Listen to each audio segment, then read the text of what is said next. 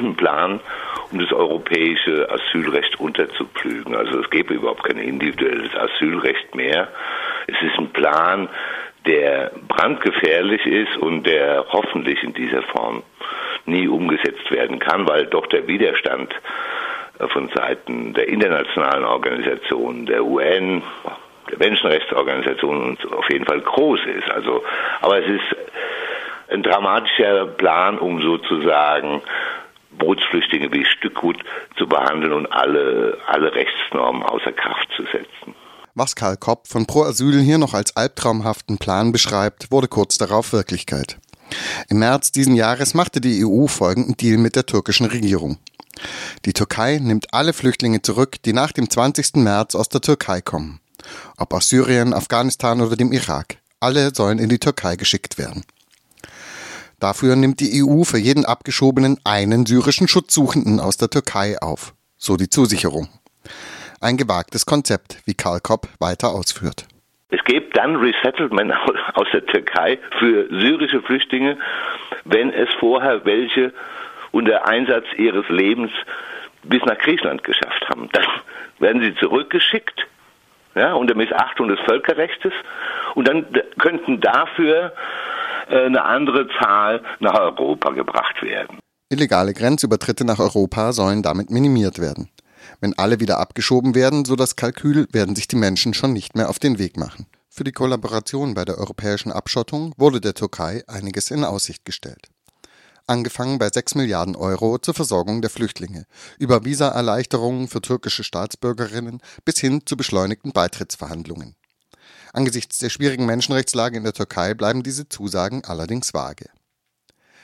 Dieser Deal wird von der globalen Zivilgesellschaft scharf kritisiert. Anerkannte Hilfsorganisationen wie Ärzte ohne Grenzen oder das Flüchtlingshilfswerk der Vereinten Nationen stoppen ihre Unterstützung griechischer Flüchtlingslager, um nicht de facto Haftlager zu betreiben. Der Protest zeigt tatsächlich geringfügig Wirkung in der Europäischen Union.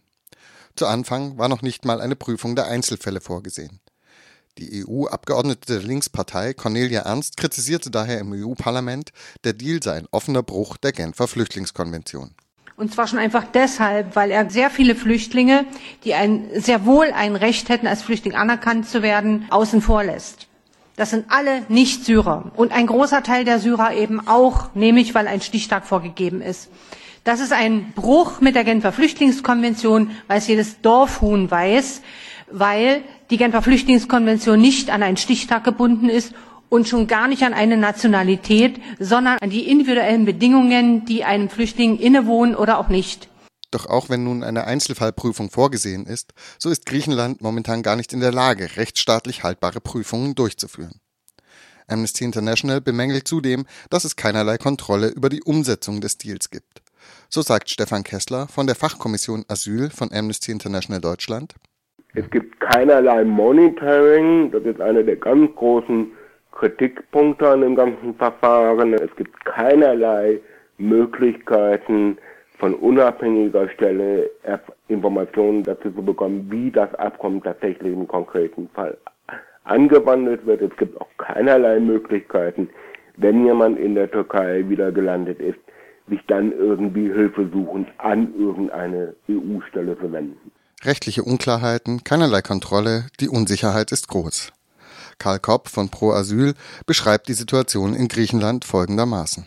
Es herrscht Angst und Entsetzen in Griechenland, weil keiner Bescheid weiß und Flüchtlinge überhaupt keine belastbaren Informationen über ihre Zukunft erhalten. Und auch wenn viele den Flüchtlingsdeal zwischen der Türkei und der EU für gescheitert halten. Zumindest dieses Kalkül geht auf. Es bewegt sich nur noch ein Bruchteil der Menschen über die Ägäis nach Griechenland. Stattdessen nehmen wieder tausende Menschen die gefährliche Route über das Mittelmeer.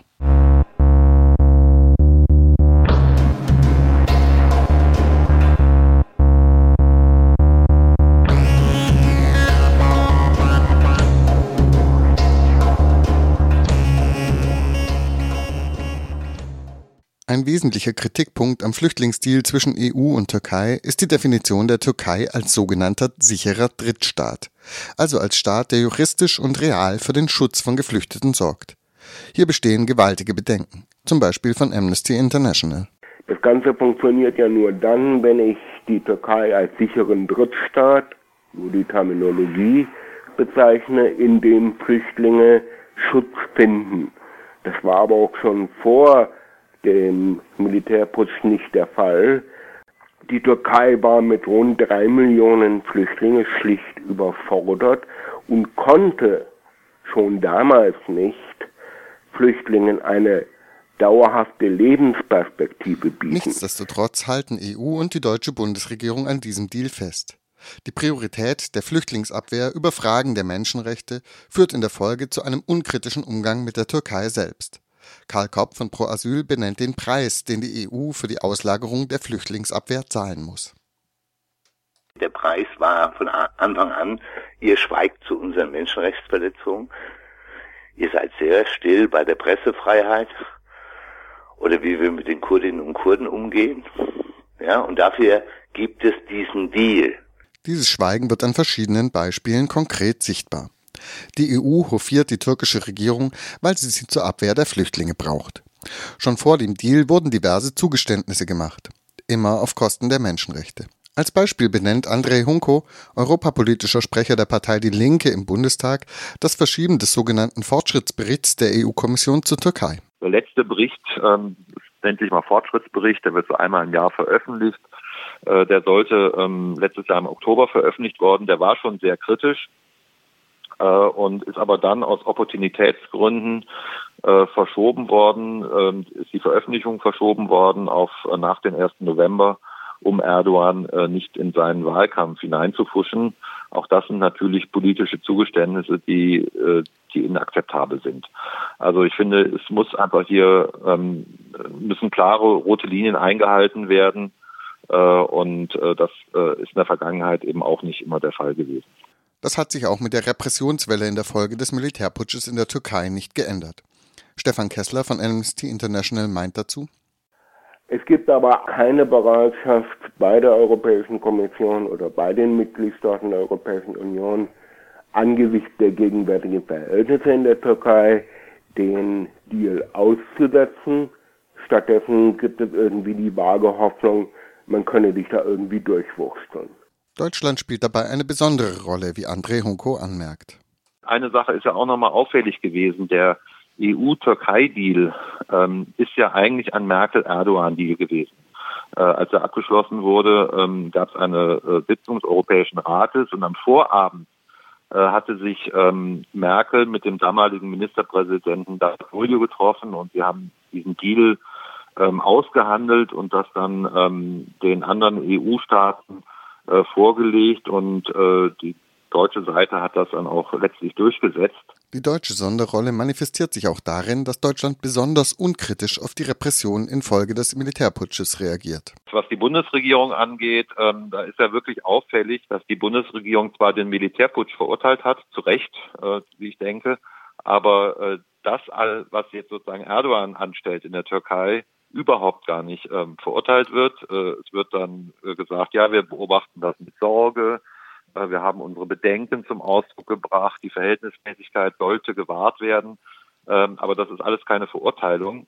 Stattdessen schrieb die Bundesregierung auf eine parlamentarische Anfrage der Partei Die Linke im Juli 2016 vor dem Hintergrund der fortbestehenden völkerrechtlichen Bindungen der Türkei, der Gewährleistungen des türkischen Rechts sowie der schriftlichen türkischen Zusagen ist die Bundesregierung weiterhin der Auffassung, dass die Türkei die Anforderung an einen sicheren Drittstaat erfüllt. Warum Deutschland nun diesen Deal auf Teufel komm raus verteidigt, ist nicht eindeutig zu beantworten. Ein Grund ist sicherlich der Willkommensdiskurs in der BRD. Anders als in den Balkanstaaten müsste die Bundesregierung mit massiven Protesten rechnen, wenn sie einfach die Grenzen schließt. Und auch aufgrund der deutschen Exportorientierung muss die Bundesregierung sich für die Aufrechterhaltung der Schengen-Regelungen einsetzen. Linke Gruppen, Flüchtlingsinitiativen und Menschenrechtsorganisationen fordern nun ein Ende des Deals mit der Türkei. Und eine recht breite Öffentlichkeit in Deutschland schließt sich dieser Haltung an, wie auch André Hunko anmerkt. Es gibt eine kritische Öffentlichkeit in Deutschland, die in den letzten zwei Jahren, ich mache ja schon viele, viele Jahre Türkei-Politik, ganz dramatisch ähm, gewachsen ist. Ähm, das fing an mit den Gezi-Protesten, ist aber natürlich jetzt nochmal ähm, verstärkt, auch durch diese äh, Repression in der Folge des Putsches. Äh, und auch, auch in den Parlamenten ist dieses kritische Bewusstsein mittlerweile da, wie sich auch gezeigt hat bei der Armenien-Resolution des Deutschen Bundestags. Aber ähm, diese kritische Öffentlichkeit ist immer noch nicht auf der Regierungsebene angekommen. Der EU-Türkei-Deal geht also nicht nur auf Kosten der Geflüchteten. Er verhindert vor allem auch eine deutliche Kritik an der türkischen Regierungspolitik und geht damit auch auf Kosten der Menschenrechte in der Türkei.